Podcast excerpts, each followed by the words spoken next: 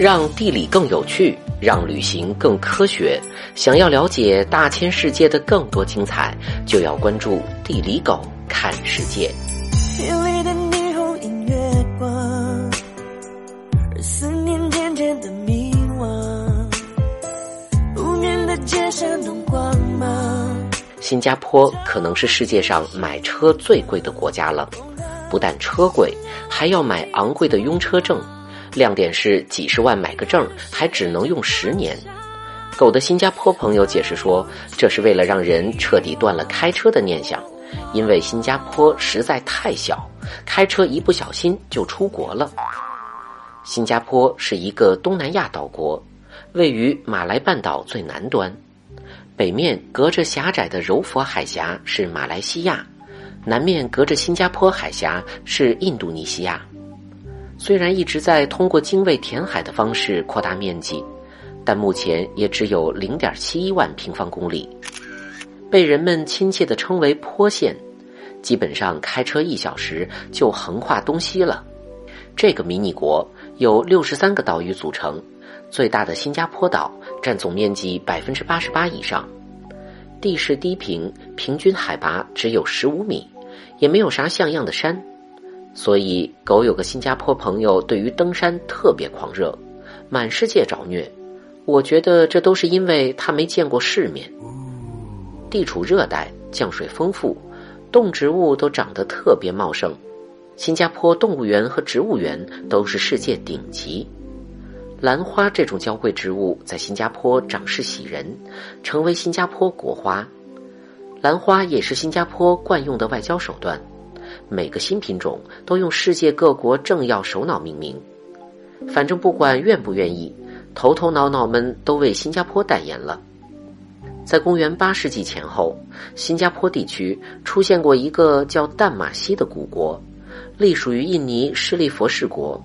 一个印尼王子来淡马锡打猎的时候，看到一只动物在丛林里跑过，身边的舔狗们就骗王子说这一定是狮子。反正谁都没见过狮子长啥样，受中国文化影响，狮子是祥瑞之兆。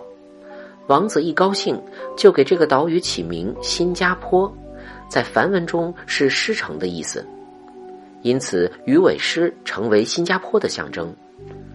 虽然狮子祖上真的没有到过新加坡，但谁都不忍心浇灭出门就是海的岛国人民对于辽阔草原的幻想。新加坡正好位于东南亚中心，还死死守住了马六甲海峡的出口，在东西方的海上交往中，这里是必经之地。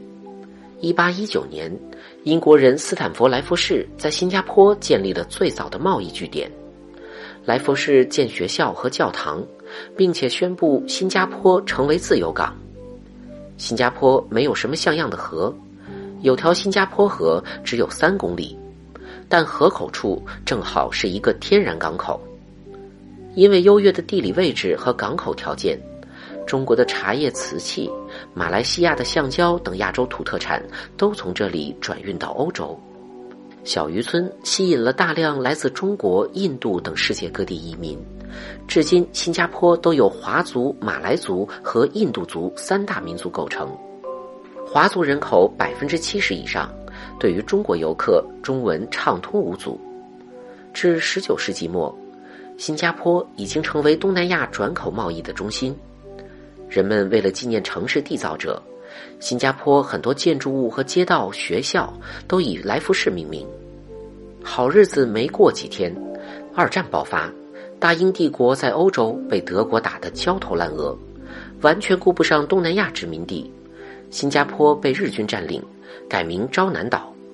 日军不但滥杀无辜，还在引入慰安制度，把新加坡打造成军队色情基地，导致二战结束的时候，新加坡还是东南亚典型的脏乱差、老破小，四分之一人口生活在贫困线之下。亚非拉各国都自强自立闹独立，只有新加坡每天都想能不能找个干爹，因为新加坡的硬件条件太差了。直接被欧美媒体称为没有明天的国家，没有任何资源。身为一个热带岛国，吃鱼都要进口，没有湖，人均水资源量世界倒数第二，至今百分之五十的淡水从马来西亚进口。如人所料，一九六三年，马来西亚联邦成立，新加坡紧紧抱住了马来西亚这条大腿，欢天喜地成为大马的一个省。马来西亚是一个以马来人为主的穆斯林国家，而新加坡有百分之七十的华人，两个民族之间有点合不来。最后还闹到街头打群架，由此引发政治分歧。最终两年后，马来西亚联邦投票把新加坡赶出去了。当时担任新加坡总理的李光耀就哭了，因为他知道新加坡这个烂摊子正式开启孤岛生存模式了。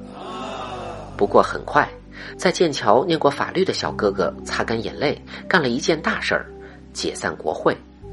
意思就是，从今往后谁都不要瞎嚷嚷，新加坡老子说了算。此后，在孤立无援的艰难境遇中，李光耀带领新加坡走向一条置死地于后生的不归路。纵使作为一个独立国家，新加坡有浩瀚无垠的缺点，但是地段真心不错。马六甲海峡一千多公里，是全球能源进出口的最重要运输通道。全球每年有近一半的油轮都经过此通道。自美孚石油公司投资建炼油厂之后，新加坡成为了一名光荣的石油二道贩子。从中东进口石油，本地加工后卖给中日韩美这些大哥。很快，在外国投资下，这里成为亚太最大的炼油中心，亚洲石油定价中心。工业快速发展，制度法律保驾护航。在亚洲官僚腐败肥沃的土壤中，新加坡建立了廉洁的官僚体系，对贪污腐败秉持零容忍的态度。对于公务员贪污定罪门槛极低，小罪重罚，贪一块钱都能罚到后半生无望。严刑峻法，举世闻名。新加坡还是世界上为数不多至今保留着酷刑的国家。新加坡鞭刑一鞭子就能抽个半死。如果对于十四岁以下儿童性犯罪，至少抽十二鞭，还有各种罚款，吃口香糖罚款，地铁喝水罚款，家里飞出蚊子都要罚款。人人害怕坐牢挨鞭子，新加坡政府廉洁高效，城市一尘不染，犯罪率极低，被世界银行连续十年评为全球最佳经商地。世界各地有钱大佬和各大跨国公司全来了。连世界厕所组织的总部都忍不住搬到这里。几十年的时间，新加坡人均 GDP 超过日本，成为世界金融中心和亚洲最富有的国家。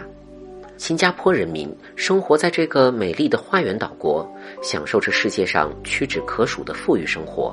哇哦，这就是一个东南亚小小虾奋力搏大海的故事。没有惊涛骇浪，只有一点东方的智慧。